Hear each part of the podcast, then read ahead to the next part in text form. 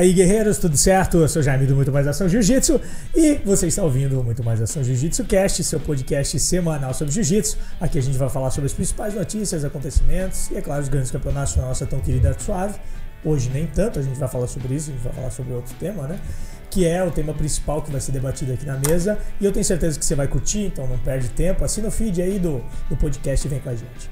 O MMA Jiu-Jitsu Cast de hoje é um oferecimento da marca de kimono Stormstrong é patrocinador oficial aqui do canal. Se você está procurando kimono, camiseta e tudo mais, galera, não perde tempo, vai no site deles, aí tem link em praticamente todas as redes sociais Muito Mais Ação Jiu-Jitsu.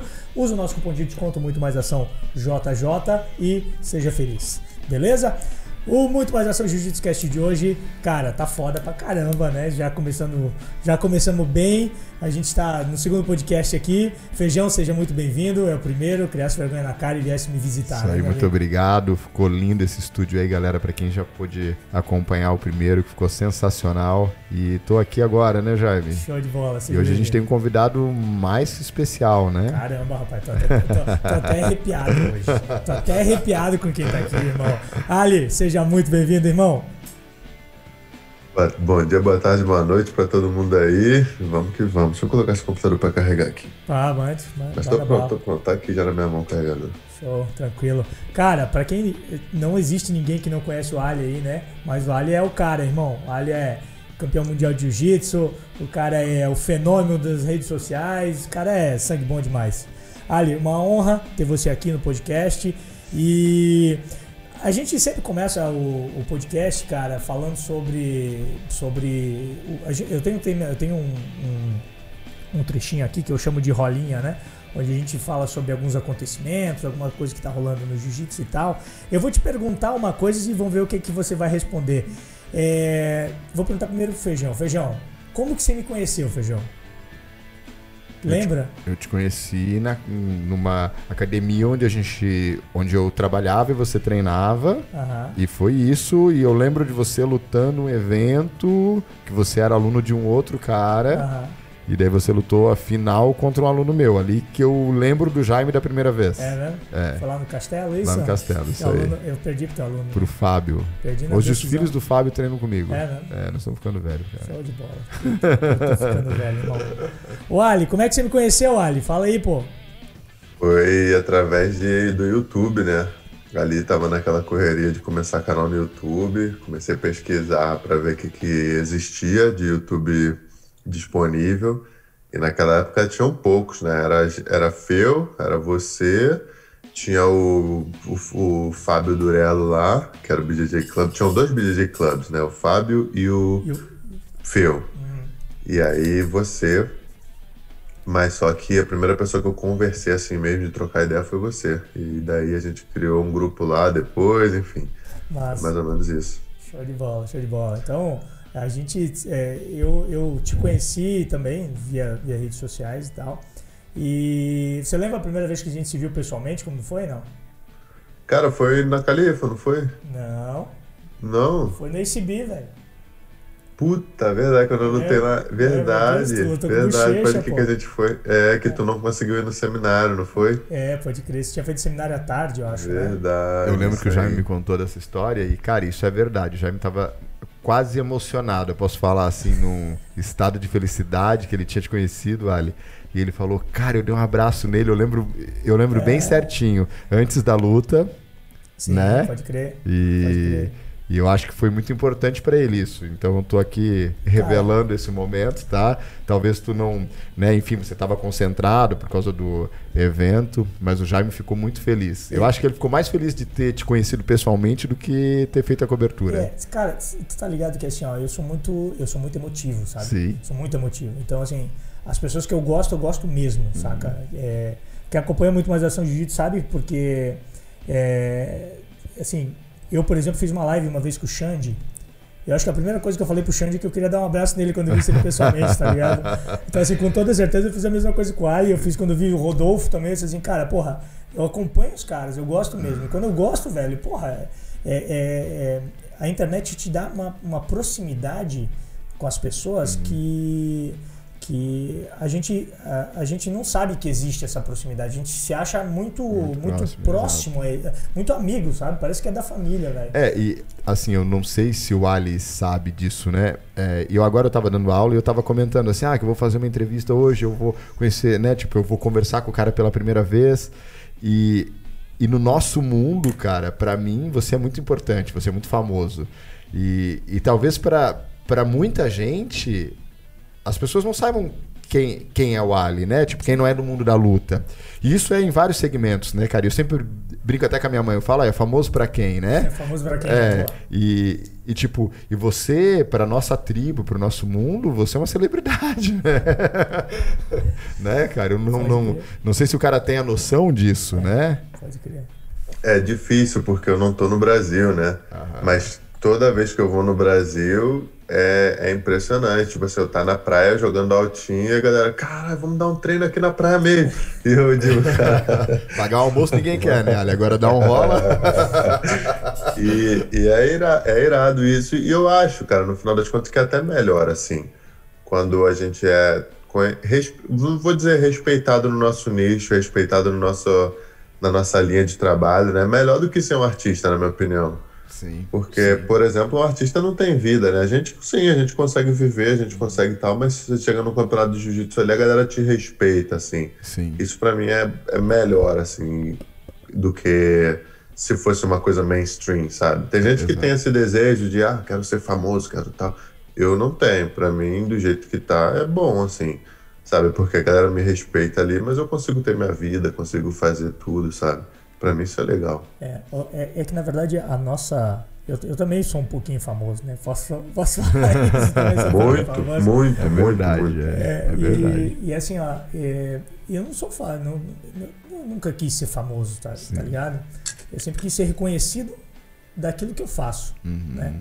E consequentemente, a, o reconhecimento daquilo que a gente faz, né? Como a gente usa a nossa imagem para mostrar o que a gente faz, é as pessoas olharem e, e, e conhecerem, e Sim. querer bater foto, e querer conversar, e querer trocar ideia e tal. Eu acho isso muito irado, cara. Eu... Posso fazer uma pergunta? É, aonde que você sente assim mais. É, como é que eu posso falar? É, não é assédio, mas enfim, eu não vou achar nada melhor. É, tu acha que o americano é, é, tem essa coisa de tietar mais ou o brasileiro ele é mais ele é mais solto, assim, ele é mais desenvolto? Brasil, com certeza. É. O brasileiro ele é mais apaixonado, né? Uhum. Isso que o Jaime descreveu como sendo uma pessoa apaixonada é 100% Brasil. Se bem que vocês são do Sul, né? Sim. E no Sul aí a galera tem menos isso sim, sim, do que no Norte, no Nordeste, no Sudeste. Mas, sem dúvida, Brasil, cara. Brasil, Europa, assim, também quando tu vai para Portugal sabe? Tem bastante, mas nos Estados Unidos não tanto. O cara muitas vezes vai pagar um produto de 250 dólares seu, mas vai te ver na rua e não vai falar nada, sabe? Para não para não demonstrar, sabe? Ele não quer demonstrar, mas ele vai lá e são mais frios, né? Vamos dizer assim, né? É. Pode crer. Então tá bom. Uh, cara, a gente já entrou no tema aí de falar um pouco de jiu-jitsu fora do país e tal. É, a gente aqui, feijão Fala um pouco da tua experiência aí, é, brevemente, eu... do que, que você teve experiência de jiu-jitsu fora do país. Então, eu dei aula naquele projeto do mundo árabe, né, cara? Fiquei lá dois anos, depois fui para Alemanha. E aí, é uma, é, uma, é uma vivência curta, né? Perto do que, pô, eu vejo uma galera que tá já há 10, 20 anos já lá fora. Mas, enfim, já dá para já dá para introduzir, já né? Tem, já tem em ideia, dois continentes, né? Show, show. Ali, quanto tempo você tá fora do país, cara? Morando cinco. Cinco. Morando cinco. Viajando uns sete, oito aí. Nossa. Como é que foi essa transição, cara, de.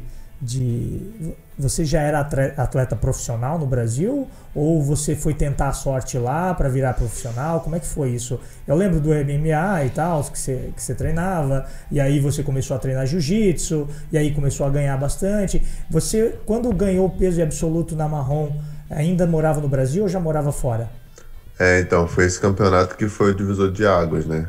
Que, assim, eu não, eu não tinha essa vontade, Jaime, para te falar a verdade. Uhum. Eu percebo que muita gente cresce com uma vontade de explorar o mundo, de, de de ir para cá ou para lá, eu não tive, para ser sincero.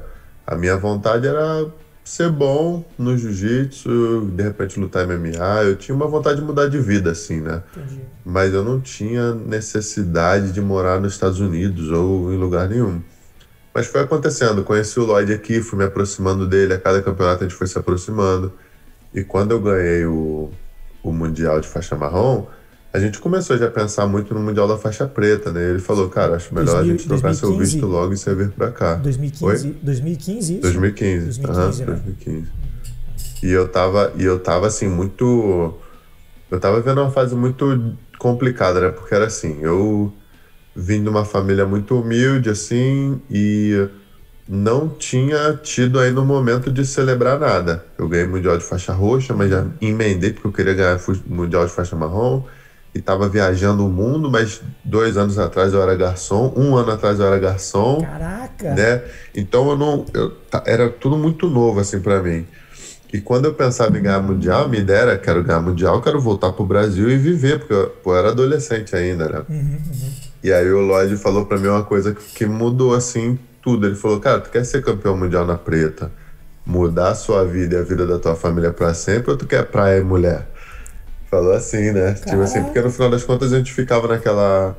Naquela. Ah, quero ir lá, mas tu quer lá fazer o quê? Ah, não, quero ir lá, ficar com a minha mãe, ficar com a minha família e tal. E ele falou, cara, tua hora de plantar é agora, tu tem 19. Tu não vai ter 19 para sempre, né? E aí, com todas as pessoas que eu perguntei de mais experiência, falaram, cara, não pense duas vezes, vai. E eu vim, troquei o visto e quando fui agora pisquei o olho, passaram cinco anos. Mas quando você fala de transição, você falou assim, você falou uma coisa legal. Quando foi essa transição? É difícil garçom, responder isso? De garçom, né? Anotei isso aqui de garçom para atleta profissional de jiu-jitsu. Sim, Porra. com certeza. E assim, é engraçado porque todos os anos, Jaime, que eu tava aqui, principalmente quando é chegando outubro, novembro, que vai começando a esfriar, eu falava, é meu último ano aqui. É meu último ano aqui. Ah, vou ficar esse ano e vou embora. Vou ganhar mundial na preta e vou embora. Vou, não, vou ganhar mundial na marrom e não volto mais. Depois vou ganhar mundial na preta e não volto mais. E eu, eu posso te falar que de repente eu comecei a pensar que aqui era minha casa mesmo quando minha filha nasceu, entendeu? Porque até então eu tava numa vibe de tô ali como, como se estivesse fazendo uma faculdade, um intercâmbio fora, sabe? Entendi por mais que tivesse casa, tivesse aluguel no meu nome, tivesse tudo, tava conquistando as coisas, eu não sentia assim, pô, isso aqui é minha casa.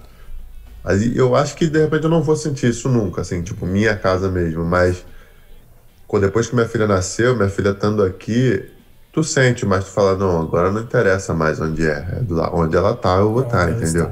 É, então te... acho que essa transição começou quando ela veio. Eu te entendo perfeitamente, essa falta isso, de né? identificação, cara, porque enfim, eu acho que a gente tem muito isso, né? De, de aonde você nasce, a tua terra, o teu lugar. Cara. Eu sou grudado pra cacete, cara. Família.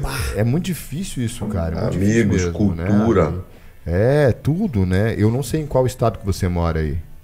Eu moro na Virgínia. Hum, então, tipo, é um pouco mais frio, né? Daí é muito tem, mais frio. Daí, cara, é tem essa questão climática também que o cara acha que, pô, a gente mora num lugar que ele é maravilhoso em todos os sentidos, né? O frio não é extremo, o calor não é extremo, é, né, cara, você entende os, os jeitos locais, e daí quando você tá num lugar assim que, que tem essa coisa de ficar nevando um, dois meses e não parar, cara, tu acha que não, porque quando as pessoas olham de fora, elas acham, ah, é bonito. É Bonitinho. É, sim, cara, é bonito passear, passar um mês, né? É. Morar e, morar é outra e ter coisa. que. É, é, então é, é complicado. E eu, eu sei exatamente o que, que é isso, assim, o que, que é o cara não se identificar. E eu imagino, cara, a, a, agora você falando passou um filme assim, pô, como é que é essa transição agora de achar que esse é o teu lugar? Porque, pô, teve o nascimento da tua filha, né? E daí agora tu tem uma, tu tem uma pequena raiz aí, uhum. Né? Ela é americana. Perfeito. É, ela é americana, minha ela é- filha. É, e isso é engraçado, né? Ter filho gringo, tipo, como assim, né? É, cara, isso é, Pô, isso é curioso, porque se nasce aí, daí ganha cidadania já? Não, ela é cidadã, ela é, né? Ela é ah, é americana. Tá, porque ela nasceu lá, é cidadã. É, Ela é mas americana. lá. É porque. Mas na verdade não. não Não é é todo assim? país, Não, é. Em outros países não. Não. É, tem lugar que se tu nasce, tu não é, nas- tu não é natural do país. Tu, Ah, não, tu nasceu, mas tu não, não. necessariamente tem a, a, a nacionalidade, não necessariamente. Engraçado, cara. Eu acho que no Japão, se tu nascer no Japão, tu não é japonês. É. Acho que só se teu filho se nascer lá, uma A parada Alemanha também. Tipo, se o meu filho nascesse lá, tu vai até a embaixada brasileira, registra ele, mas Como enfim. brasileiro. Sim, como É brasileiro. mesmo. Ele nasceu lá ou nasceu assim. A aqui? minha Não, filha aqui. tem Mas- duas. Tem duas. Minha filha tem duas nacionalidades, ela é americana e brasileira. Pô, já é algo grandioso, Aí- né, cara? É é muito, bom, aí é- muito show legal. Tirou onda, né? Não vai precisar sofrer nada, né? Que eu sofri, que eu tô sofrendo ainda, né? E, tá, e ela não pode te passar isso. Não ela pode me passar Não, isso. só o pai passa pro filho. Cara, eu não sei as regras exatamente. Eu sei que tem alguma coisa assim, mas eu não sei como funciona, cara, pra te falar a verdade. Mas eu tenho quase certeza que o filho não passa pro pai. Nem, nem, se- nem é residência, se eu não me engano. Mas Ali, me conta, ah, você falou que hoje você tem a raiz, ah, você tem, hoje você está um pouco mais, um pouco mais é, é, consciente de que os Estados Unidos pode ser, pode vir a ser a sua casa, né? Então assim, você disse que eh, a sua casa vai ser onde a sua filha estiver, sim. É, mas eu não, eu não entendi ali, cara, um pouco como é que foi a transição realmente de garçom para lutador de jiu-jitsu profissional. Como foi o Perfeito. estalo, cara? Como foi esse estalo, assim, tipo, larguei o emprego, abri mão e agora vou viver disso aqui. Isso aqui, cara, eu tenho que ser bom nisso aqui para isso aqui me dar sustento. Como é que foi isso, cara? Como é que foi essa decisão? Na verdade, Jaime, eu tava no ensino médio, né? Tava no ensino médio quando eu decidi, eu, quando eu comecei a treinar jiu-jitsu. E eu era um ano adiantado, assim, na escola, né? Eu terminei o ensino médio com 16 anos. Então, quando eu terminei, quer dizer, no, no, no terceiro ano do ensino médio ali, eu já tava treinando bem, já tinha pego, já tinha, tava na transição de pegar a faixa azul. E eu realmente, pela primeira vez na vida, tava apaixonado por uma, por uma coisa que eu tava fazendo. Eu joguei basquete antes, gostava muito, assim, mas não tive tempo pra me achar bom, me achar, achar que dava pra fazer alguma coisa.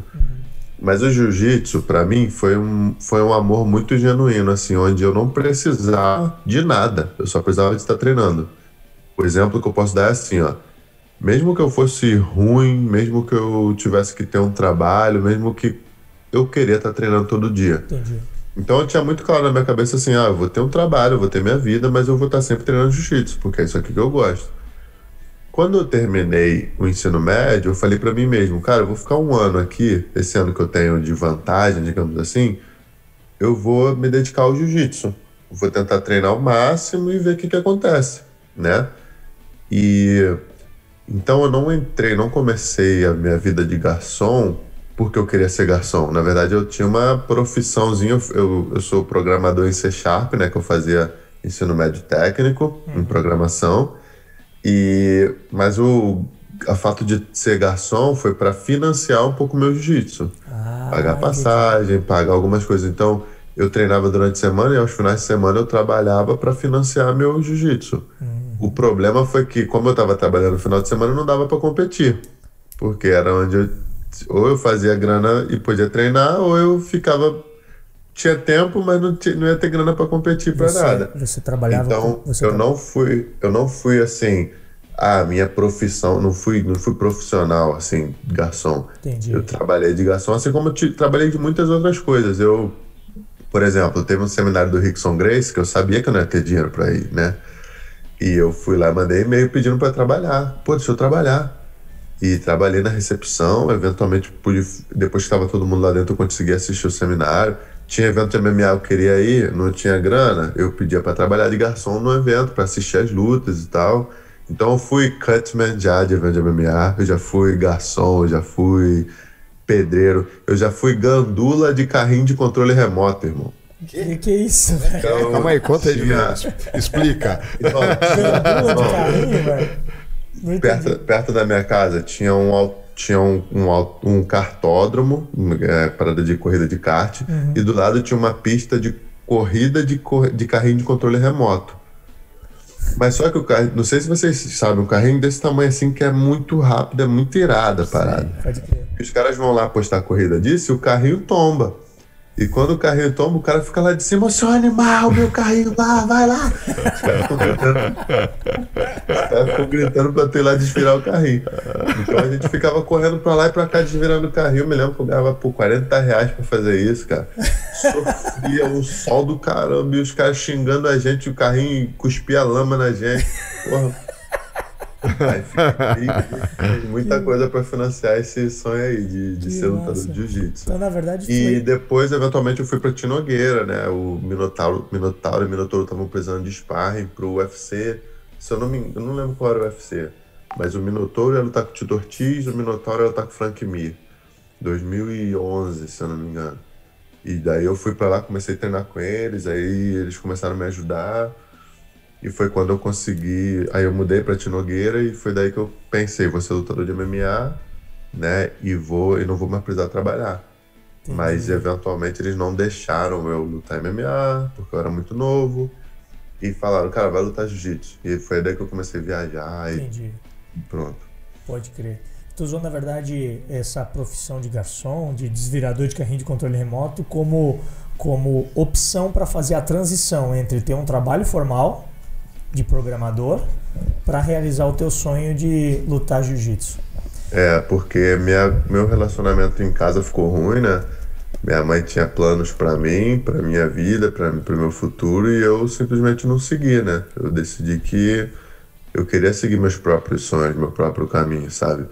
E você sabe, né? Como mãe, ela fica meio, porra, não, é muito incerta essa coisa de esporte, né? Então eu tive que ser firme ali, mergulhar de cabeça, né? E para isso eu não pude contar com determinados recursos de dentro de casa, né? Entendi. Então foi mais ou menos isso. E foi bom, no final das contas, cresci muito como homem, como atleta, como até dei mais valor para minha mãe, para minha família, para tudo que eu tinha, né?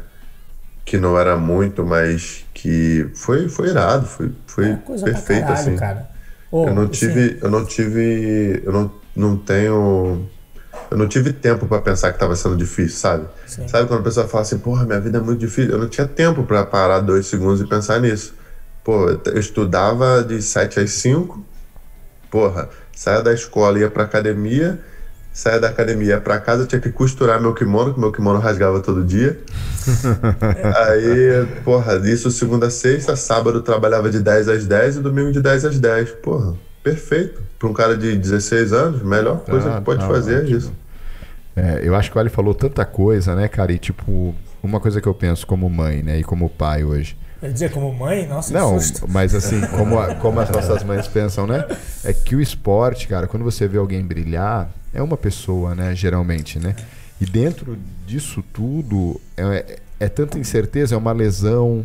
Então, o, o estudo é o caminho mais seguro, né? Sério. né? E, e- e- e é, e é compreensível, né, cara, Até que as nossas mães pensem isso, né? Até, até porque na geração deles, na geração deles, o estudo era a certeza. É.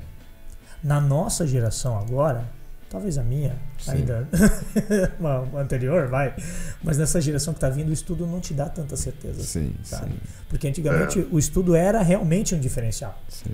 Hoje. Hoje em é- dia, se tu tem é- faculdade, tu é, é vírgula, né? Faculdade é, virou vírgula. É, faculdade, tipo, é, é- é, ok, beleza, mas o que realmente tu faz? O que, que realmente Sim, tu pode fazer de diferente? O que sim. realmente tu agrega de valor? O que realmente tu consegue fa- é, Fazer. é, fazer, tá ligado?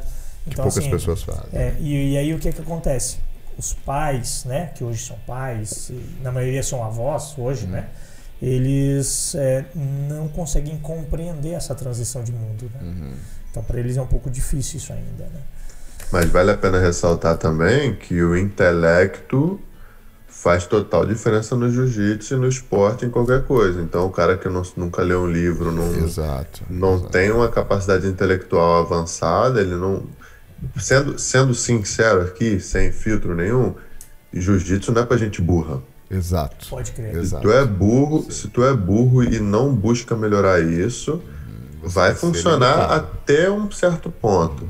quando tu for chegando na faixa roxa, faixa marrom ali, tu, tu percebe que tu tem que tomar decisões muito rápidas e que se tu não trabalhou teu cérebro, cara, não vai fluir. Então eu falo pra galera, mano, não é porque tu quer ser lutador de jiu-jitsu que tu vai deixar de estudar na quinta série e vai achar que. Ah, eu vou ter uma vantagem aqui de tempo, mas tu vai ter uma desvantagem de intelecto. E o, e o treino, teu corpo é mais. Não vou dizer mais fácil, mas você, se continuar treinando ali, tu vai desenvolver teu corpo. Mas o intelecto, se tu não faz conscientemente, cara, tu vai. Tu vai penar ali e tu não vai saber por quê. Tu vai falar, caramba, mas por quê? E agora? E no final das contas, aí a gente volta pro mesmo ponto da segurança, né? E aí, jiu-jitsu não deu certo, tu se machucou, tu fez alguma coisa e tu não tem capacidade de se comunicar, de escrever um e-mail, né? E, e, eu, e eu diria também, o inverso disso é super importante. Hoje em dia, a, a gente tem várias pessoas que, que cara, que estão em outro caminho, estão estão buscando outras coisas, outras profissões e treinando jiu-jitsu para o jiu-jitsu ser o diferencial e para o jiu-jitsu também melhorar ainda mais. Né? Então Sim. acho que ele na contramão também serve. Ah, beleza, eu leio, eu estudo e eu quero me preparar fisicamente, eu quero ter uma autoestima melhor, porque a gente vê o cara que pratica jiu-jitsu, cara, ele é diferente. Ele é diferente. Né? Sim. Então ele acho que as duas coisas diferente. combinam muito, né? Uhum. Eu, eu, acho, eu, eu acho fundamental o que o Ali falou aí agora sobre, sobre intelecto.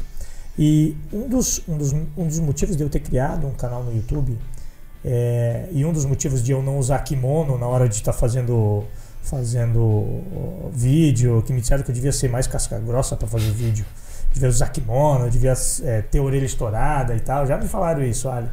É justamente para mostrar que lutador não precisa ser burro. Sim. Lutador não, não deve ser, ser burro, tá ligado? É isso aí. Lutador Perfeito. pode falar sobre qualquer tema.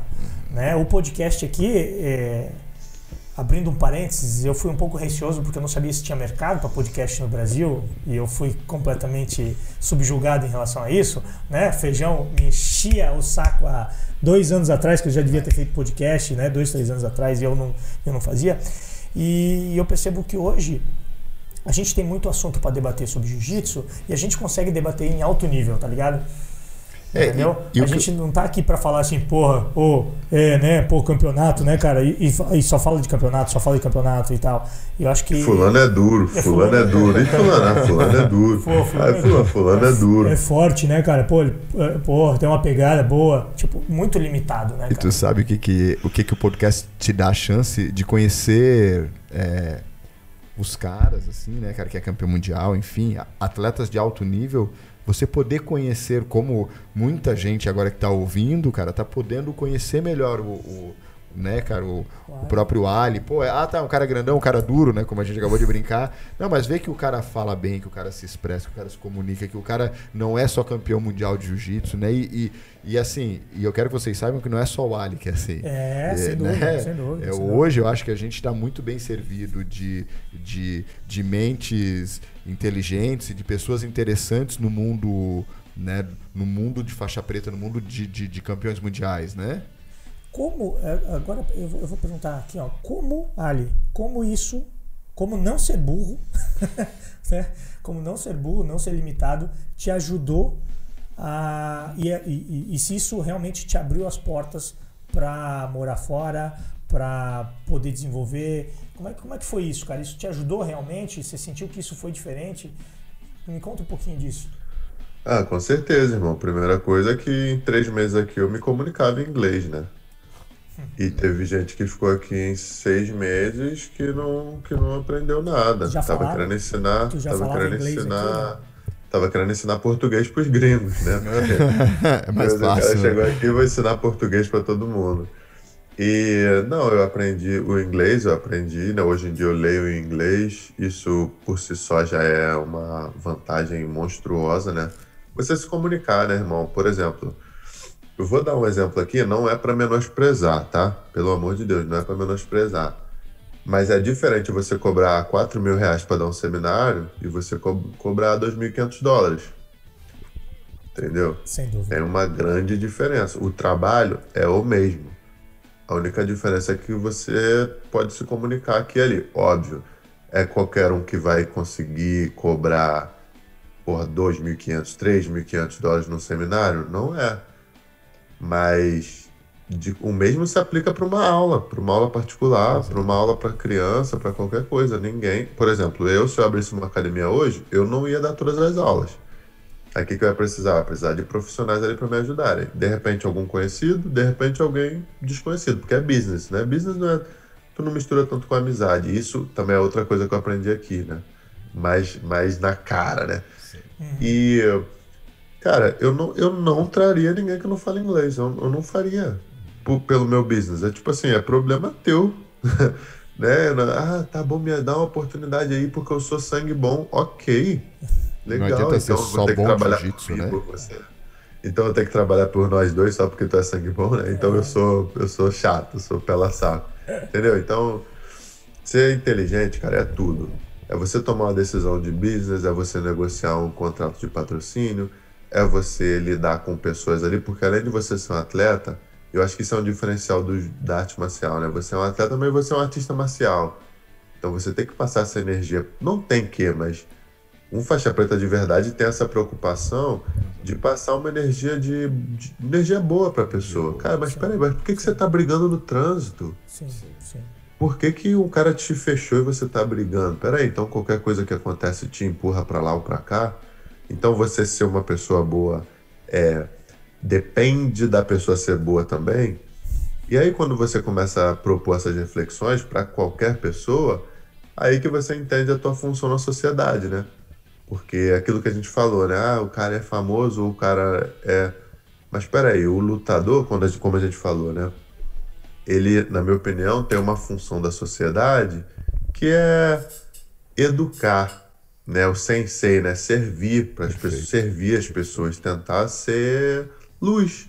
Né? A gente vive o caos ali no tatame, de certa forma. Né? Hoje a gente não vive tanto guerra, a gente não precisa caçar, mas eu acho que a gente carrega um pouquinho mais essa essência do ser humano do que pessoas que não têm essa, essa proximidade com outros seres humanos, sabe? Então, para mim, ser inteligente é isso tudo, é saber viver, sabe? E a gente aprende isso no tatame, mas tem muita gente que sabe aqui, mas não consegue falar, não consegue expressar, uhum. verbalizar, entendeu? É que é um, que é um poder também, né, cara? Você é um conseguir poder, transformar isso tudo em, em né, é, é, é, com que as pessoas entendam, né? A tua cognição, né? Concordo, concordo com o que você está dizendo. E é, o Ali o Ali está mais tempo fora do, do Brasil, né? Tá, tá fora do Brasil. Não sei esse cara ele teve uma notoriedade uh, há poucos há poucos anos ele, ele teve mais notoriedade. Já ouviu falar no Mário Sérgio Cortella? Já. Já, né? Mário Sérgio Cortella. Ele diz que ele fica. Ele, ele é um filósofo conhecidíssimo, né, cara, aqui no, no Brasil. Quem não conhece, quem está ouvindo e não conhece Mário Sérgio Cortella, por gentileza, procure aí no YouTube. E o cara é famoso pra caramba. Ele fala o seguinte, cara. Ele fala que ele fica pé da vida, fica muito cabreiro quando alguma pessoa que é admiradora dele chega para ele e diz assim, ó, você tem o dom da palavra. Ele olha e diz assim, então quer dizer que tudo o que eu estudei, tudo o que eu me desenvolvi, tudo que eu fui atrás, é, foi em vão. Então, é, Deus chegou aqui e disse o seguinte: ó, pega aqui um poder, um poder, um poder para você, e o teu poder vai ser o, o dom da palavra. Assim, não foi Deus que me deu o dom da palavra. Eu fui atrás, cara, me desenvolvi, eu, eu, eu batalhei para ter esse dom. Eu batalhei por isso, eu estudei, eu me, né? Então, é, vai muito de encontro com o que a gente está falando aqui, saca? Você, você, você tem duas opções. Ou você fica onde você está, que na verdade não é ficar onde você está, você cada dia que você não se move, você fica para trás, ou você corre atrás daquilo que você quer, tá ligado?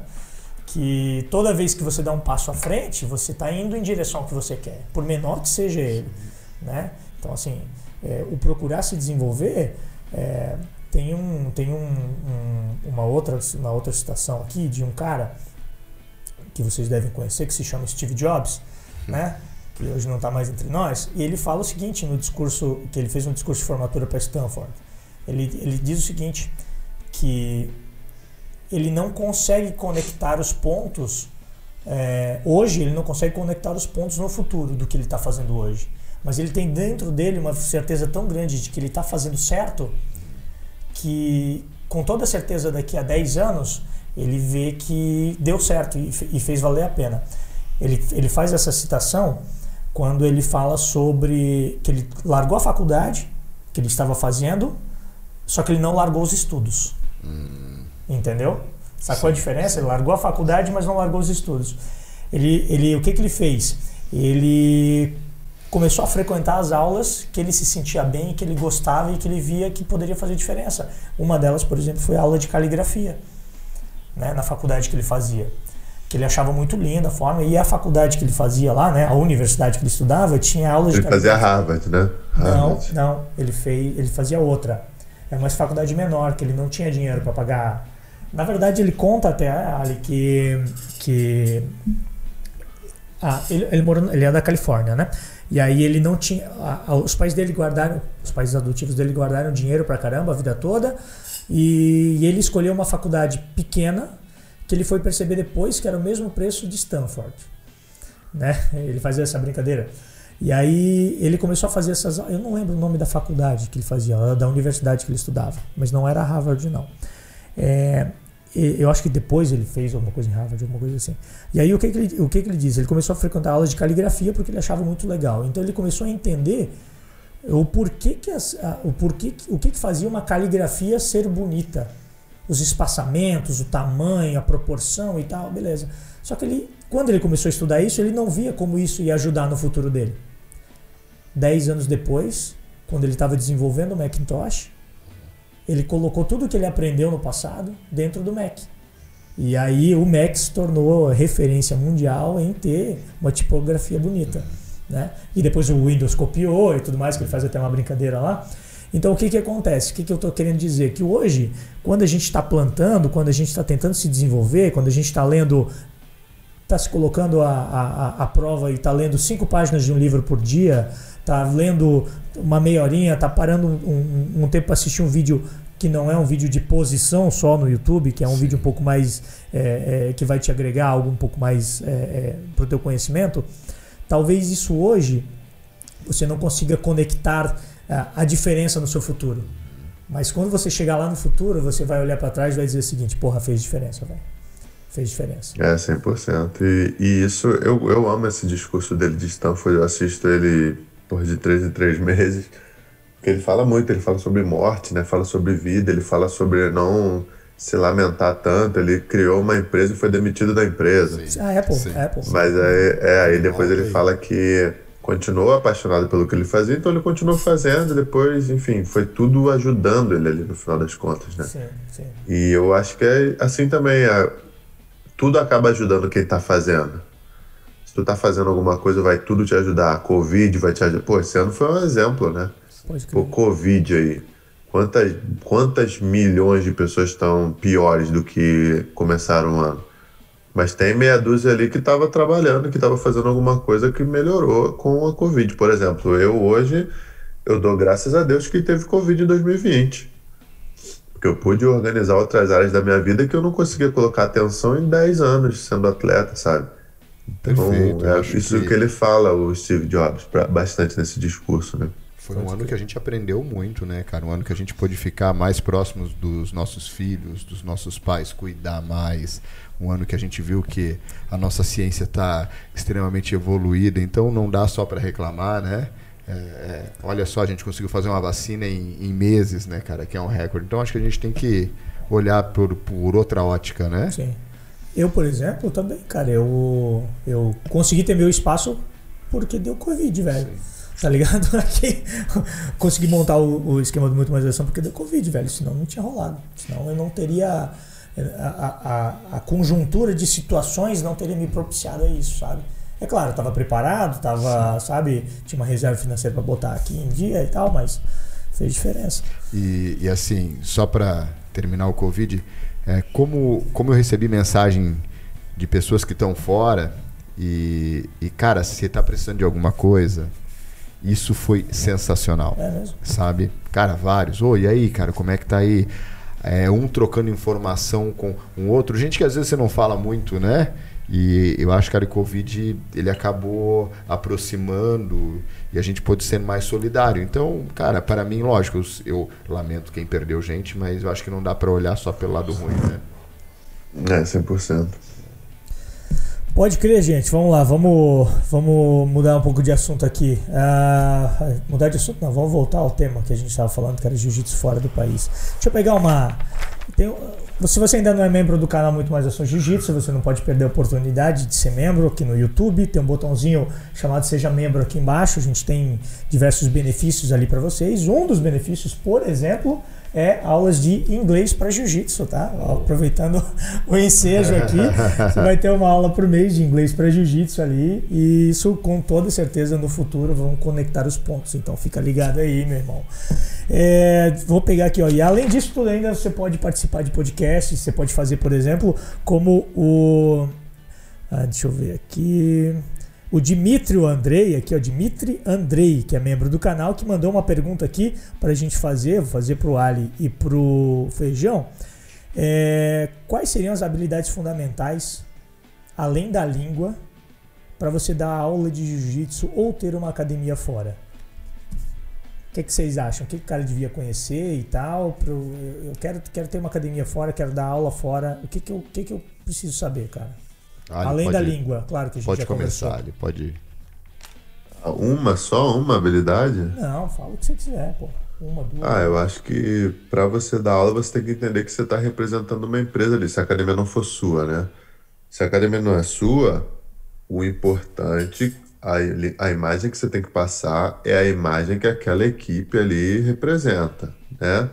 Não adianta a equipe ter uma, uma ideia de, de conduta né, uma norma de conduta e você, por, por pensar diferente, falar, ah, eu sou faixa preta, eu sou faixa marrom estou dando aula, eu vou passar o meu. Não. Você está sendo pago para representar a ideologia de um local. Então, acho que é saber se pôr no seu lugar, né? E entender que não é porque você sabe jiu-jitsu que você é o dono da verdade ali.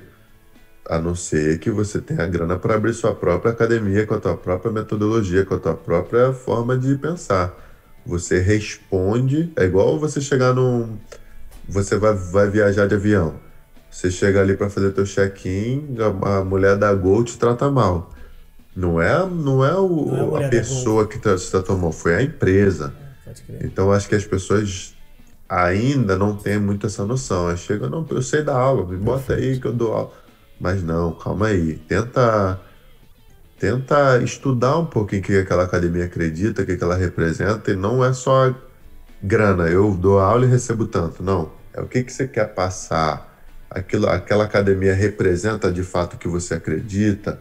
Eu acho que isso é muito importante. As pessoas não, não se atentam tanto a isso porque elas estão desesperadas querendo uma oportunidade ali. Mas muitas vezes a academia não, não vai de encontro teu, à tua filosofia, né? Então acho que é isso, saber se comunicar, saber reportar, saber ouvir, né? Eu acho que é, o professor é o cara que sabe ouvir, no final das contas. E é isso. Feijão, você passou. Como é que foi lá? Você estava nos Emirados Árabes com muito, muito professor de jiu-jitsu. É, essa é uma dificuldade tremenda que, que a própria empresa tem que parar tudo, né, cara? Pelo menos na minha leva foi isso e dar treinamentos para ensinar coisas básicas, assim, tipo, não dê, não faça corredor polonês, né? É, não fazer espanque o. Fazer corredor polonês com árabe deve ser é, cara, uma emoção, entendeu? Né? É, e, e, eu, e eu, eu faço até uma ressalva dentro disso, cara. Se você tem vontade de sozinho, enfim, sem, sem uma empresa como ela no mundo árabe, né? Porque eu acho que a empresa te dá muito suporte e, e a, aqui, cara, eu confirmo o que o Ali acabou de falar. Se você está representando uma empresa, uma academia, não vai ser do seu jeito, cara. Você tem que é. entender a metodologia, o que, que os caras querem passar e vai trabalhar assim. Né? Senão você vai abrir o seu próprio espaço. Mas se você pretende ir por conta própria, uma coisa importante é conhecer o lugar que você vai. E eu falo culturalmente, é, é o clima. É, cara, porque às vezes tu, ah, surgiu uma oportunidade. Um dia desse tinha uma para ir para o Canadá. E daí os caras, ah, é, cara, não sei quantos dólares eram, mas assim, mesmo sendo dólar canadense, a conta ela não fechava direito. E às vezes aquela proposta ela é boa para quê? Para um cara solteiro, para um cara que tá. É, daí, cara, tu vai se meter numa numa dessa com a tua família e acaba que não vai ser uma experiência boa. Então você tem que entender qual é o, qual é o ticket médio daquela cidade. Sim. Sabe, não é só ir lá dar aula, né? Se vale a pena, qual é a tua intenção, se é ganhar dinheiro, se é ganhar experiência, né? Então acho que essas coisas contam muito, né?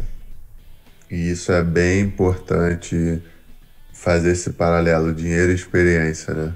Porque às vezes você fica numa ganância de ganhar agora, e aí você que está no Brasil, você quer fazer, caramba, 5 para 1, porra, então eu vou ganhar 10 mil reais, 5, porra, 5, sei lá, 15 mil reais, porra, tô de boa, vou mandar 5 mil pro Brasil. E, cara, você faz uma conta que não é verdade. verdade você não conversa com ninguém que mora fora. Perfeito. Conversa com alguém. Tipo, se tu tá nessa vibe de vir para os Estados Unidos ou ir pra qualquer lugar, conversa com alguém. Porque não é bem assim, eu não, não estou né? querendo desestimular ninguém, óbvio que tem muita oportunidade aqui, mas eu não vi, eu não vi e não vejo ninguém respirar em menos de cinco anos. Olha isso. Ninguém, ninguém respirar. Tu demora cinco anos para respirar.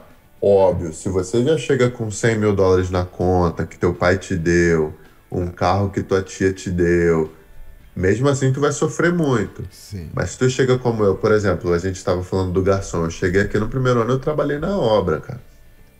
Então, eu estava treinando, fazendo camp para Mundial de Faixa Marrom e fazendo, treinando, fazendo obra também. Fazia tá? no carrinho de mão também, não? É, não. Berimbolava o carrinho então, de mão. Então, o carrinho de mão e tal.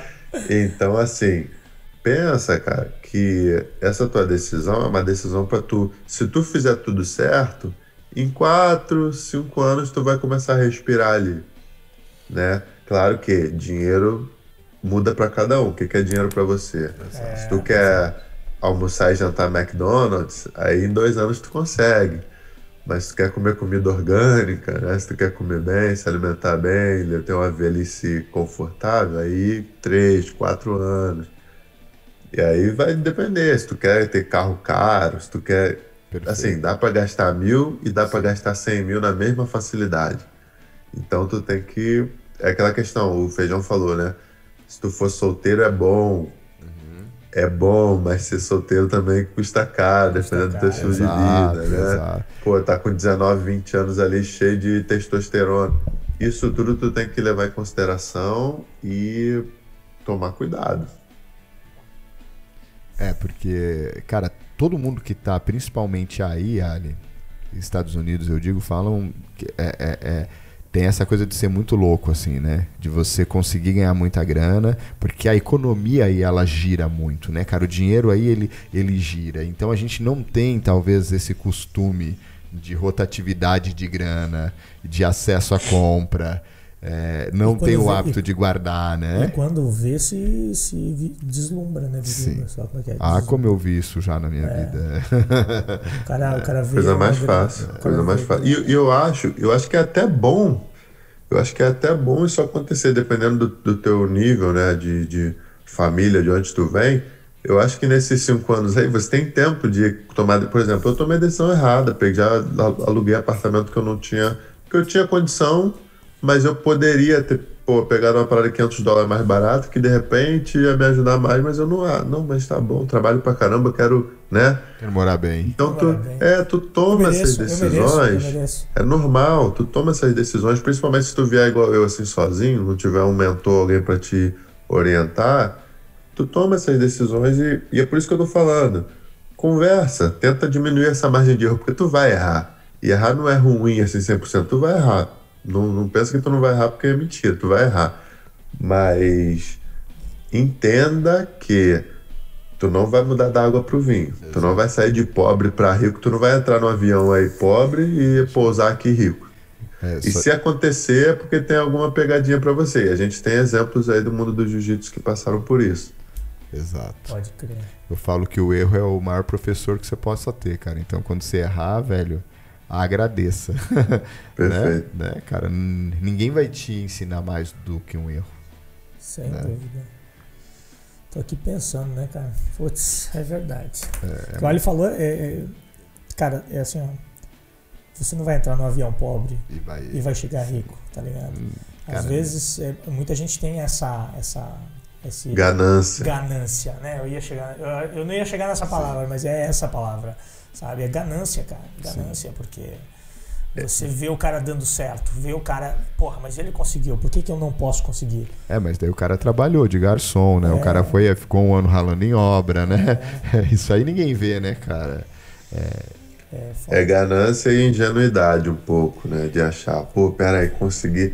Eu acho que a gente tem muito, no Brasil a gente tem muito isso, e eu atribuo isso um pouco à nossa cultura da igreja, sabe?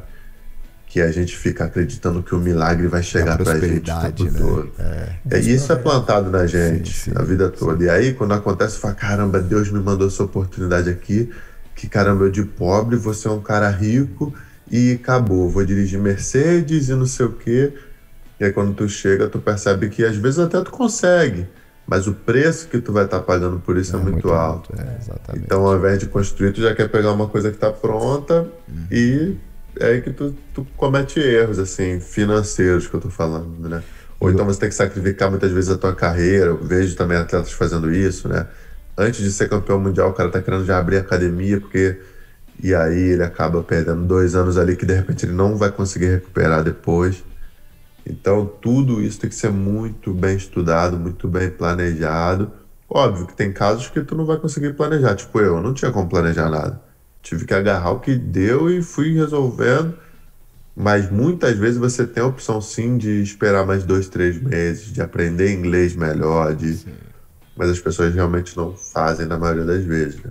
O Ali, você comentou sobre, sobre esperar ser campeão mundial e tal. Como era o Ali nos Estados Unidos antes de ser campeão mundial e depois de ser campeão mundial? Mudou assim, eu tô falando financeiramente, tá? Mudou muito financeiramente? Tipo assim, porra, eu era foda, agora sou foda ao cubo. Ou, sei lá, me fala aí. Quanto ganha um campeão mundial de jiu-jitsu? Como é que é? Se vira, não se vira? Fez diferença ou não fez diferença na tua carreira? Pô, essa, essa resposta é longa, Jaime, porque assim, ó, o fato de você ganhar um. Você conquistar uma coisa que você tá 10 anos buscando, no meu caso foram 8 anos buscando, não, 9 anos buscando, desde que eu comecei até ser campeão mundial na faixa preta, 8 anos, sei lá. É, quando você conquista uma coisa grande assim, na tua cabeça em algum lugar libera alguma coisa que tu fala assim, eu consigo qualquer porra que eu quiser conquistar agora, sabe? Então isso te dá ligado. uma força muito Tô grande. ligado, tô ligado. Tu fala assim, pô, já fui campeão mundial, irmão. Não tem como eu morrer e não ter um milhão de dólares na conta. É isso que eu falo pra mim. Não tem como, tipo, antes dos 30 anos não ter um milhão na conta. Não tem como, né? Então é bom tu conquistar uma coisa grande. Porém, assim, não foi instantaneamente. Eu. Eu não, não vou dizer que eu tava mal, eu já trabalhava bem nas redes sociais, eu já me comunicava, eu já tava plantando mu- muito ali, né? E isso tudo me ajudou bastante. Eu até errei muita Eu não vou dizer errado, né? Mas assim, ó, semente de dinheiro, assim, eu não estava plantando. Porque ao invés de me comunicar em inglês, eu me comunicava em português. Eu sabia, tipo, todo mundo, pô, tu quer ganhar dinheiro em inglês. Mas eu falava, não, mas minha vibe não é essa. Minha vibe é de repente ajudar mais a galera ali do Brasil que tá abandonada e tal. Então, não, o Mundial sozinho não fez tanto por mim, né? Mas foi uma ferramenta que eu fui usando ali. Eu tive sorte, vou dizer sorte também, de ser o atleta do ano também em 2018, onde por me, me proporcionou uma capa de revista, me proporcionou muitas matérias de revista, onde isso me proporcionou aplicar para um green card nos Estados Unidos. Isso já te dá mais uma segurança. Então muitas coisas vão agregando. É aquela coisa de colocando um tijolinho, né? Um campeonato mundial não é um tijolinho, é uma pilastra, né?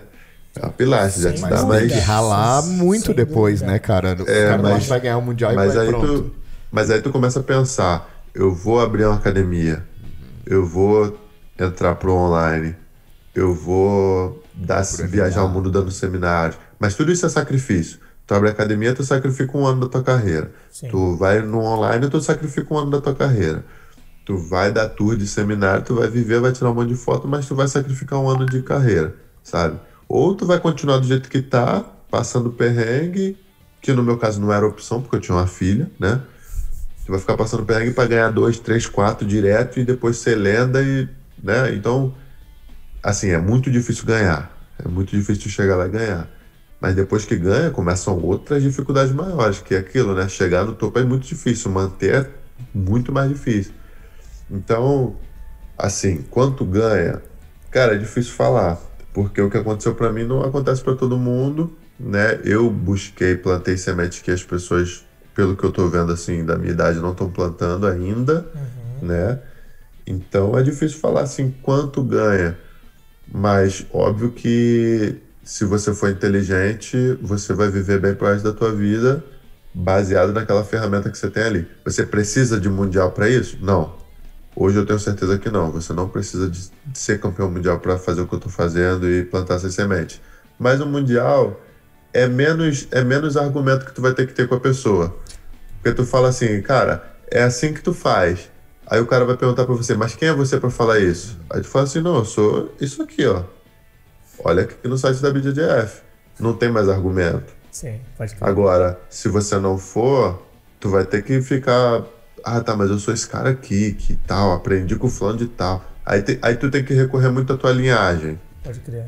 E dá pra usar também. Tem muita gente que, por exemplo, o cara abre uma Grace Barra e ele usa a linhagem, ele não responde por ele. Não, a minha, olha a minha linhagem aqui. Que muitas vezes nem é a linhagem dele. É. Mas ele tá usando aquele. Ele tá usando o sucesso de alguém.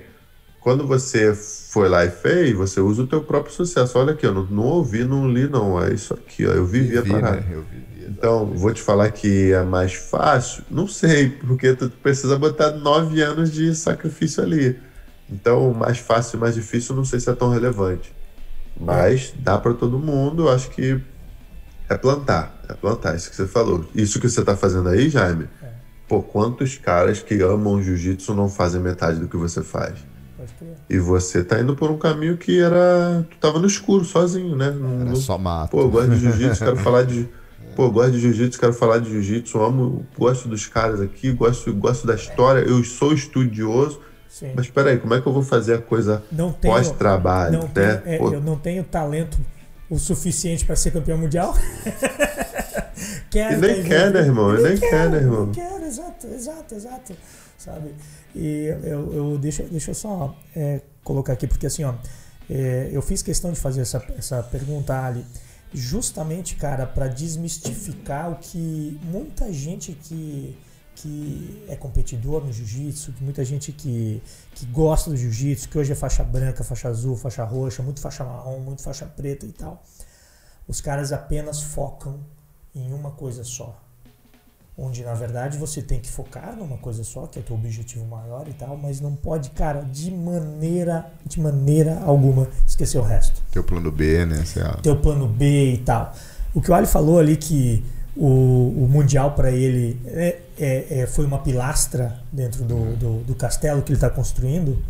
Mas se você for pensar, tiveram várias pilastras ali dentro. Que foram decisões que ajudaram ele a ser o que ele é hoje, saca? Entendeu? Assim, ó, a decisão de ir para os Estados Unidos mudou a tua carreira. A decisão de falar inglês lá e aprender inglês e, e, e, e perceber que o inglês ia fazer diferença para ele e fez diferença, né, Ali? Abriu portas para você. Então, assim, ó, grande parte do que você é hoje você também deve dever ao inglês, o saber inglês, né, cara? 100%, irmão. Eu leio inglês, né? Eu aprendo muito com, com a literatura deles aqui. Tudo, tudo. Faço curso. Hoje eu estou lançando produtos em inglês. Agora estou começando, estou fazendo o caminho inverso, né? Comecei em português, estou vindo começando com inglês agora. Então, com certeza tu é bom em fazer caminho inverso, né? Porque tu começou no MMA e foi pro jiu-jitsu. Né? Sim, exato. é bom exato. E, e, eu, e se tu parar pra pensar, eu saí do Brasil para aprender jiu-jitsu com um americano. Olha, então, é, é mais. É verdade, cara. É verdade. incrível. É, é incrível isso. É. é. E eu, eu tava comentando que assim, ó, cada coisa que você faz é um tijolinho que você coloca mais, sabe? Cada coisa que você faz Cara, não deixa para fazer. Eu vejo muito campeão. Cara, assim, ó, vejo muito campeão mundial. Não, é, existe muito campeão mundial de jiu-jitsu, né? Vamos, vamos falar a verdade. Existe campeão de, mundial de jiu-jitsu pra cacete. Uhum. Tem muita gente que diz que é campeão mundial de jiu-jitsu. É, mas assim, o que eu tô querendo dizer aqui é que a gente tem todo ano tem 11 caras que podem ser campeões mundiais. E a gente tem 11 caras desde 2000, desde 95, que é quando começou e tal. Tem vários que repetiram e tal, mas tem muita gente que, que, que é campeão. Cara, tem campeão mundial de jiu-jitsu que não tem 15 mil seguidores nas redes sociais, cara. É. Caralho, velho.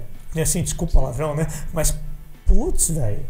Putz, cara, aí você não me ajuda a te ajudar, né, irmão? Não, perfeito. Não, não, não, não, não me ajuda a te ajudar, cara, porque assim, irmão, você, você, você colocou uma pilastra na to, no teu fundamento, cara, no teu, no teu prédio, né?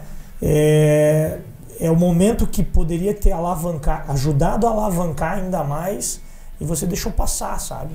O que, o que eu tô querendo dizer é o seguinte: se você deixa passar o bonde do Mundial né, e não criou toda uma estrutura, não criou toda uma rede, não criou todo um conhecimento necessário para aproveitar aquilo, sinceramente, ser campeão mundial de jiu-jitsu não vai servir de nada na tua vida, irmão. E assim, ó, eu não tô querendo ser aqui, não, não imagina que eu tô, que eu tô querendo ser o cara é, capitalista, maior capitalista do mundo. Mas o que vai fazer diferença na tua vida vai ser dinheiro, irmão. Desculpa. Perfeito. Assim, desculpa. O que eu fazer... acho que o dinheiro, o dinheiro é, é a opção que tu vai ter de fazer o que tu quer. Exato. Porque é liberdade. É, é, é, simplesmente isso, é liberdade. E a não ser que você seja um cara, por exemplo, o Roleta, né? Que foi um cara que eu admirei pra caramba por muito tempo. Igualmente. O Roleta é um cara que é engenheiro. Sim. Por exemplo, hoje o Roleta tem uma academia, quer dizer, até onde eu sabia, ele tinha uma academia na Barra da Tijuca ali, mas era um cara que é engenheiro, não, não, não, ele não estava interessado em viver daquilo ali, é. É, fazer grana com aquilo ali. Ele gostava, era muito bom, ganhou os mundiais dele lá, mas ele não estava interessado em, sabe? Aí beleza, aí tu faz o que tu quiser, é, né? Mas, se tu mas... tem essa liberdade já, tu faz o que tu quiser, mas se for um cara que está querendo construir a vida e tal Aí, aí que você falou de ajuda, ajudar a ajudar, né? É, cara, eu hoje em dia tô com a capacidade de ajudar o jiu-jitsu de uma forma muito mais próxima do que eu tinha antes, né? Com o que eu sei. Pô, eventos de jiu-jitsu que hoje me ligam e, cara, me ajuda nisso aqui, por favor. Você sabe como é que faz pra, pô, sei lá, me ajuda, me ajuda em alguma coisa aqui. E aí atletas de jiu-jitsu que falam, cara, eu tô, pô, preciso de patrocínio. Eu hoje em dia eu tenho entrada na maioria das, das marcas de, de kimono, né? Muitas vezes os caras quiseram me patrocinar uma vez, mas não deu certo, mas eu não fechei porta nenhuma. E vira e mexe algum amigo meu que é campeão mundial, às vezes melhor do que eu, e fala assim, cara, arruma um patrocínio aí. E eu converso com as marcas e os caras falam, cara, para mim não vale. É. O cara tem tantos mundiais, mas para mim não, não, não tô interessado nesse cara. É. Talvez de graça. Pergunta para ele, de graça, porque mano eu faço. É, porque... E aí eu fico pensando, cara, como é que pode esse cara que é dez vezes melhor que eu, sofre muito mais que eu, porque tá querendo ganhar todos os campeonatos do mundo e realmente ganha. Pô, o cara não ganhar metade, não conseguir ganhar metade do meu salário. É. E é uma pena, porque eu tento falar, eu tento mostrar, mas tem, há quem não queira ver a realidade. Então, claro, eventualmente, quando esse cara tiver 35, 45, ele vai sentir orgulho de muita coisa que ele, que ele plantou. Claro. Mas ele vai também pensar: caramba, cara. Caramba, será? Que valeu a pena? É, no, no meu caso, eu tive. Eu não precisei pensar muito, eu tive uma filha. Então foi fácil. Né? Foi tipo assim, acabou. É, é, não tem outra opção, é isso aqui, pronto. É. Então, aí por isso que eu falo, eu até falei no podcast, último podcast do ano, lá no meu canal, que foi isso. Eu falei, cara, muitas vezes a gente tem medo de ser pai, né? Quando é adolescente, quando é mais novo assim. Mas, cara, muitas vezes é a melhor coisa que pode te acontecer. Porque tu vai entender de fato que é ser adulto quando tu tem tua cria. E aí tu sente aquela necessidade de, mano, tem que fazer a coisa acontecer ontem. Se acontecer hoje, eu tô atrasado, sabe? Pode crer. É irado. O que eu ia te perguntar ali, é, eu vejo assim que você tá, tá muito encaminhado até pro teu, é, pro teu pós, né? Tipo assim, ah, parei de lutar e, e já sei o que, que eu vou continuar fazendo. Mas o que, que te motiva ainda hoje além da tua filha, a continuar treinando, cara? Porque eu, como cara você disse antes, ah, beleza, ganhei o um mundial, agora eu posso qualquer coisa no mundo.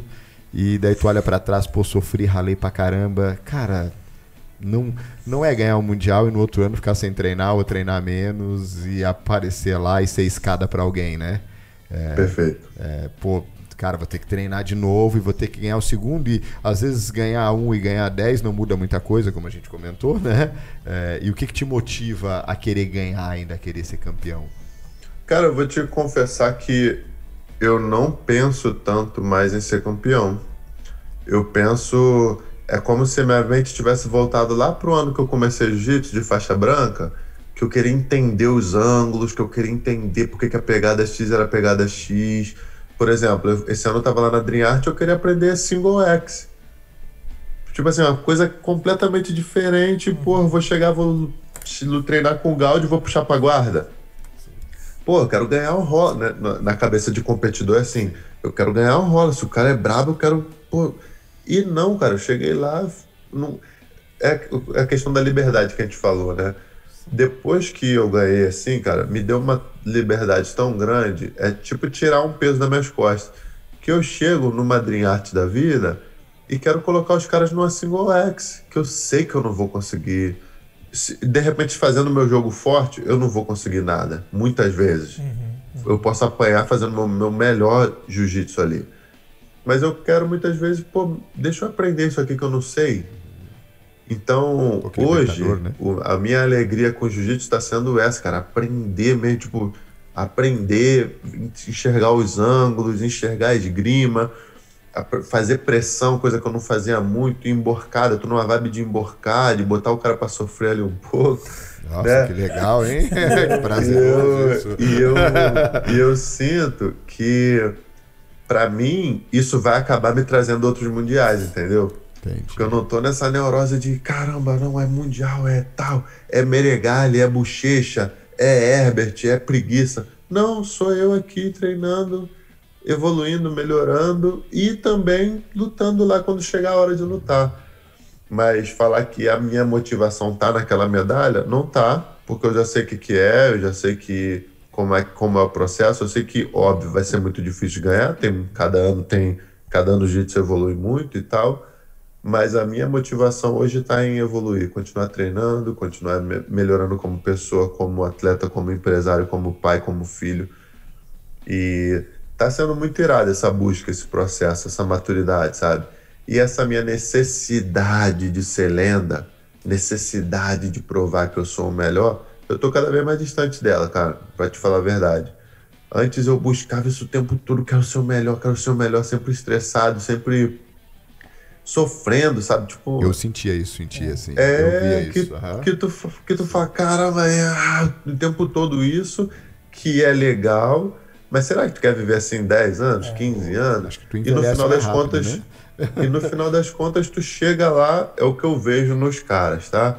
Tu chega, muitas vezes você é de fato o melhor, mas vai ter sempre uma comparação mais ah, é, é igual o Pelé e, e, e péssimo, né, Maradona. Né, é péssimo, né? Entendeu? Tu vai botar tua vida, Sim. 10, 20 anos da tua vida num, num dilema que não depende de você. Beleza, se tu for um gênio, né? Por exemplo, eu, eu diria alguns aqui, né? Malfacine. Sim. Sim, aí até... De fato, de fato, é muito complicado pô, tu vai botar uma fascina para fazer outra coisa? Não dá, né? Tipo, uma fascina é aquilo ali, Ayrton Senna é aquilo ali, né? O Bolt é aquilo ali. Mas eu tentei ser o Bolt, tentei ser Malfacine, tentei por um tempo ali e vi, de repente, tive algumas escolhas erradas, que hoje eu me orgulho muito, né, de ter errado. Eu tô bem, cara. Assim, claro, quero ganhar, quero ganhar pra caramba. Acho lindo chegar é, aquele estresse de treinar e melhorar meu corpo, melhorar minha mente, chegar lá, fazer a posição, ser mais inteligente, fazer a estratégia certa. Mas hoje eu sei também que muitas vezes tu é melhor, mas faz a estratégia errada, muitas vezes tu é pior, mas tu faz a estratégia certa. Aí uma chamada do árbitro, uma pessoa que grita do lado de fora, o cara se distrai, você ganha. Então eu sei que tem muitas variáveis ali que eu não penso em fazer minha vida depender disso mais, Pode entendeu? Porque eu percebo que muita gente está dependendo ali da. Caramba, aí por exemplo, eu me lembro que o Satoshi, em 2015, se eu não me engano, fez um campeonato excelente, formidável. Ele ganhou de todo mundo, muitos anos. Cara, chegou na final ali Acho com o Lepre, tudo bem que, pô, foi com o Lepre e tal. Cara, o ombro do cara saiu do lugar. Tu tava, disso. não tava, Jane? Eu não tava no Mundial, mas eu assisti essa luta. Eu é, e, cara, a cena, velho. E eu fiquei, e eu fiquei pensando, assim, cara, né? O braço do cara fora, o irmão dele tentando colocar. É. E eu fiquei. Cara, é lindo isso, é o esporte, é a coisa mais linda do mundo. São histórias lindas. Mas eu penso que. Assim, colocar minha vida nisso, hoje em dia, eu não acho tão inteligente mais, entendeu? Eu acho que sim tem que treinar, sim tem que melhorar, cuidar do meu corpo, cuidar da minha mente, chegar lá, lutar, ganhar, sim. Mas se isso custar minha, minha paz, sabe? A paz da minha filha, a paz de algumas coisas, eu não tô. Eu, eu hoje dou um passo atrás. Falo, falo, vai aí, mano. Sabe? Antes não, antes era não, sou eu e não tô nem aí pra minha família, não tô nem aí pra, nada. Hoje eu não sou mais essa pessoa, sabe? E eu acho que isso vai me trazer muito sucesso dentro do tatame também, se isso faz algum sentido. Cara, eu, eu vejo que faz sentido, tá? Principalmente, cara, quando você for ver assim, ó, no seu caso, por exemplo, é, você subiu o Everest do Jiu-Jitsu, né? Tá ligado? O escalador, quando sobe o Everest, ele dificilmente volta a subir o Everest. Sim. Né? Tipo assim, ele vai, vai porra, vou, vou fazer de novo sabe? É irado, mas é, tá bom, é, né? É, às vezes, às vezes. É, é, assim, a grande maioria não sobe de novo, né? Não, não tem a motivação de subir de novo, né? Tipo assim, a necessidade de subir de novo. Tem gente que sobe, tem gente que não tem essa vontade toda. É, e, a gente, e a gente percebe isso, cara, é, e a gente chega nesse ponto que você está comentando aí agora e tal, de que, pô, tá bom, tô, tô na minha, tô de boa com a nossa maturidade, né? Conforme a gente vai ficando um pouco mais velho, que a gente vai enxergando que é, existem outros aspectos da vida que são tão importantes quanto, e a gente começa a dar valor para outras coisas, e, e, a gente começa a fazer aquilo que realmente faz sentido para a gente fazer, sabe? E não tem certo e errado, né? Não, não. Não, não, não tem certo e errado. Tô cagando é, regra. É luz e, e sombra, né? Perfeito. Cara... Eu percebo muito isso. Tipo, eu vejo, por exemplo, um documentário do Michael Jordan, né? Ali, que... Aí eu vejo que o cara tava sempre estressado, uma agonia do caramba. Ah, tá bom, fez grana? Fez, mas jiu-jitsu tu não vai fazer isso aí. Por exemplo, eu vejo. Eu vou dar um exemplo de um cara que não vai ouvir aqui, né? Mas eu sei que no Brasil a gente tem algumas versões disso, tipo Gordon Ryan. É um cara que é lenda, é foda, é bom pra caramba, mas tá sempre buscando estresse pra ele. É, pode crer. Que é bom, acho legal se é o que ele quer, né? Mas eu percebo que, caramba, cara, tu vai ser bom pra caramba, tu já é bom pra caramba, tá sempre buscando essa parada de ser o melhor, melhor, melhor, melhor, melhor. E eu não sei se tu vai conseguir nessa vida. Né? E se conseguir, não vai ser porque tu tá buscando esse estresse. Eu não sei. Para mim, é, tu já era talentoso antes disso, né? É, cara? entendeu? Ah. Para mim, para mim é tipo assim, beleza que eu, eu, por exemplo, não tô nessa vibe de ser Michael Jordan.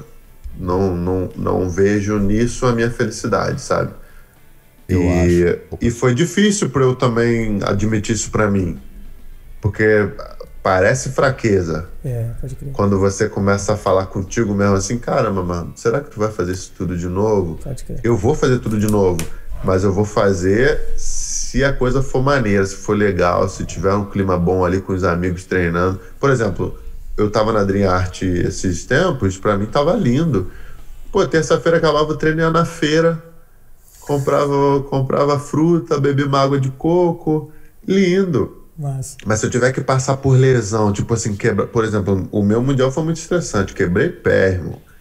Quebrei pé, fiz semifinal com o Meregali e final com o com, com uma perna só. Esse tipo de estresse foi muito traumático.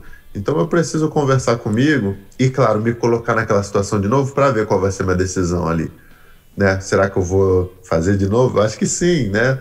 Mas agora que eu estou em casa aqui, quentinho, no clima, clima agradável, tu fica pensando. Então, é, é aquilo, não tem certo e errado mas eu tô, assim, não vou morrer se eu não ganhar mais Mundial, mas eu quero ganhar, óbvio, quero porra, fazer de novo.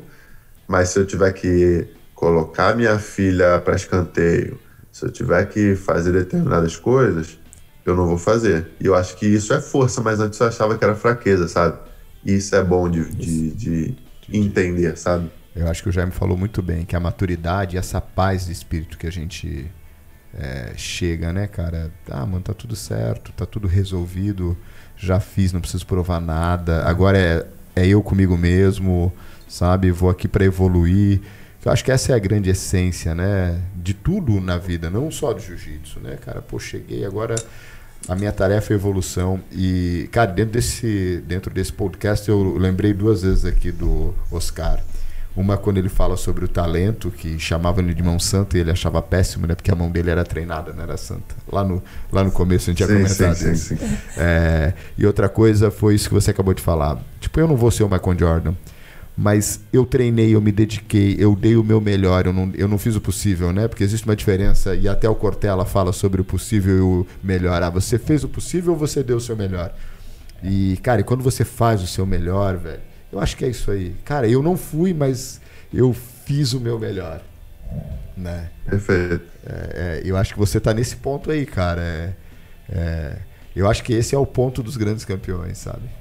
É, não, e eu tô, e digamos, eu tava pensando, eu tava refletindo hoje sobre isso, né? Porque começou o ano, aí vai começar a galera a convidar para DCC, né? Aí eu sei já como é que vai ser, né? Como todos os anos, não tô treinando sem kimono, não tô treinando sem kimono, tô ali. Mas aí, porra, vou ver a galera sendo convidada, vai chegar o e-mail. Quer dizer, não sei se eu vou ser convidado, tô só falando, tô só dizendo o que passou na minha cabeça. E aí chega o e-mail, aí tu fala assim, porra, mas peraí, a maioria também não tá treinando para isso. Vou lá colocar meu nome. Mas aí tu vai num campeonato que tu não concorda muito com as regras, tu não concorda muito com a arbitragem, tu não concorda com quase nada do evento. E na verdade aquela grana lá nem vai fazer tanta diferença se tu ganhar. Mas tu vai lá e aceita. Tu vai lá e aceita. tipo, no meu caso, aceitei uma categoria que não era minha.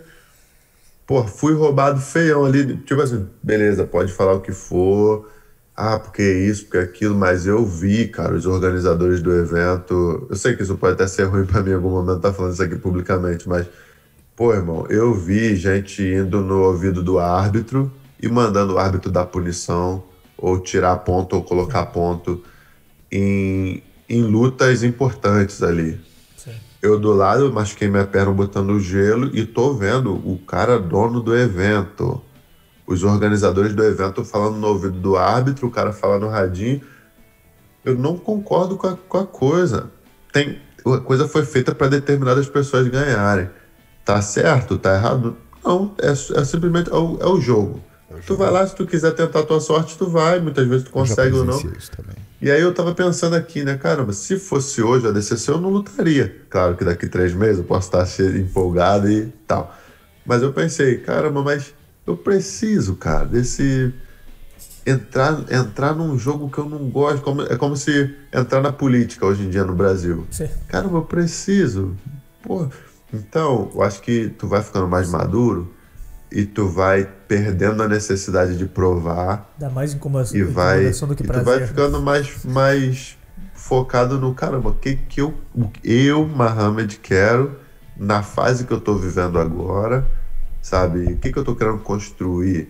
Beleza, um ADCC faria muita diferença pro resto da minha vida? Sim. Mas eu plantei semente para ADCC até hoje na minha vida? Não, nunca. Não, é. Falar assim, caramba, tirei um mês da minha vida para treinar para ADCC. Beleza, isso aí eu fiz. Mas já fiz um ciclo para DCC de dois anos? Não fiz. Gordon Ryan faz. faz. Gary Tonon faz.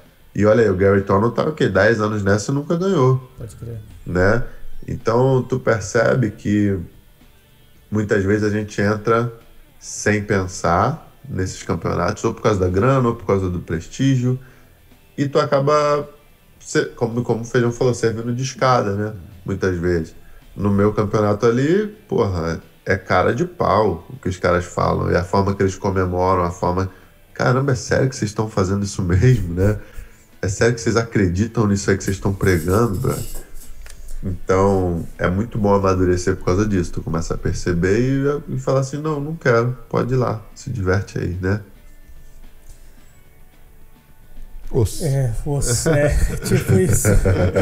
Porra, cara, é, a gente já tá mais de uma hora aí batendo papo e tal. O podcast tá longo. Eu acho que a gente tem assunto aqui para conversar por muito tempo, muito tempo. Mas eu me dou satisfeito por hoje.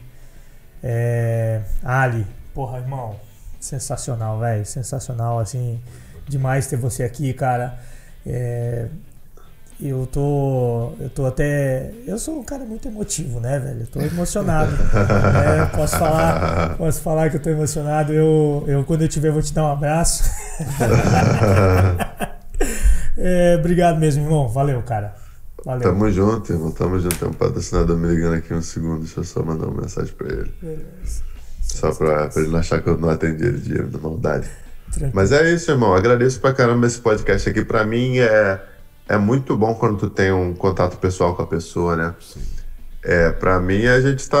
São três amigos sentados no, no, num bar ou no restaurante conversando, né? Essa, esse é o, é o feeling que eu tenho aqui. E eu acho que é isso que eu busco, né? Tanto quanto eu tô gravando os meus, quanto quando eu vou em outras pessoas, que também é uma coisa que eu não faço mais tanto quanto eu fazia antes, uhum. que é quando eu tava mais interessado em view, quando eu tava mais interessado em like que tu vai percebendo, né? No final das contas é isso que a gente falou hoje aqui, né? Cara, mano, mas é, é um like que vai fazer a diferença? Ou é a qualidade da conversa que tu vai ter ali? Perfeito, então, perfeito. então para mim tá sendo muito bom, foi muito agradável estar com vocês aqui. Pô, agradeço pra caramba. Muito obrigado. Tamo junto, feijão. Obrigado, Pô, Ali, cara. É, a admiração só cresceu, cara. Acho que para quem não te conhecia tanto, tenho certeza também que foi de grande valia foi uma aula, né, de todos os sentidos, né, cara, de, de morar fora, de ter uma experiência, de, de gerir a sua própria carreira, é, de fazer um camp, né, porque eu acho que isso que você falou, qual é a semente que eu, que eu planto? É, cara, isso para mim foi muito importante. Às vezes o cara acha que vai lá e não se dedicou e ah, vou lá, mete a cara e luta. Uhum. Né? Eu acho que foi. Acho que essa mentalidade. É, que eu acho que o americano tem muito isso, né? E eu acho que foi de grande valia mesmo. Foi sensacional. Prazer imenso. Pô, muito obrigado. Obrigado, Jaime. Obrigado, Feijão. E é isso. Tamo junto, irmão. A próximo, o próximo podcast, se Deus quiser, vai ser aqui presencialmente. Opa. Com certeza. seminário, ouvi? Seminário, seminário aqui, ouvi isso. Ouvi isso. Seminário no Brasil. bora, bora, com certeza. Sacanagem. Galera, muito obrigado por quem ouviu até agora o podcast. Tamo junto. Não esquece de passar lá no canal Muito Mais Ação Jiu-Jitsu. Passa nas redes sociais do Ali. Passa nas redes sociais do Feijão. Feijão não tem rede social, sempre fala, mas passa lá na Deep, Deep Academia. Tamo junto, é nóis. Muito mais Ação Jiu-Jitsu, muito mais Jiu-Jitsu pra você. Os...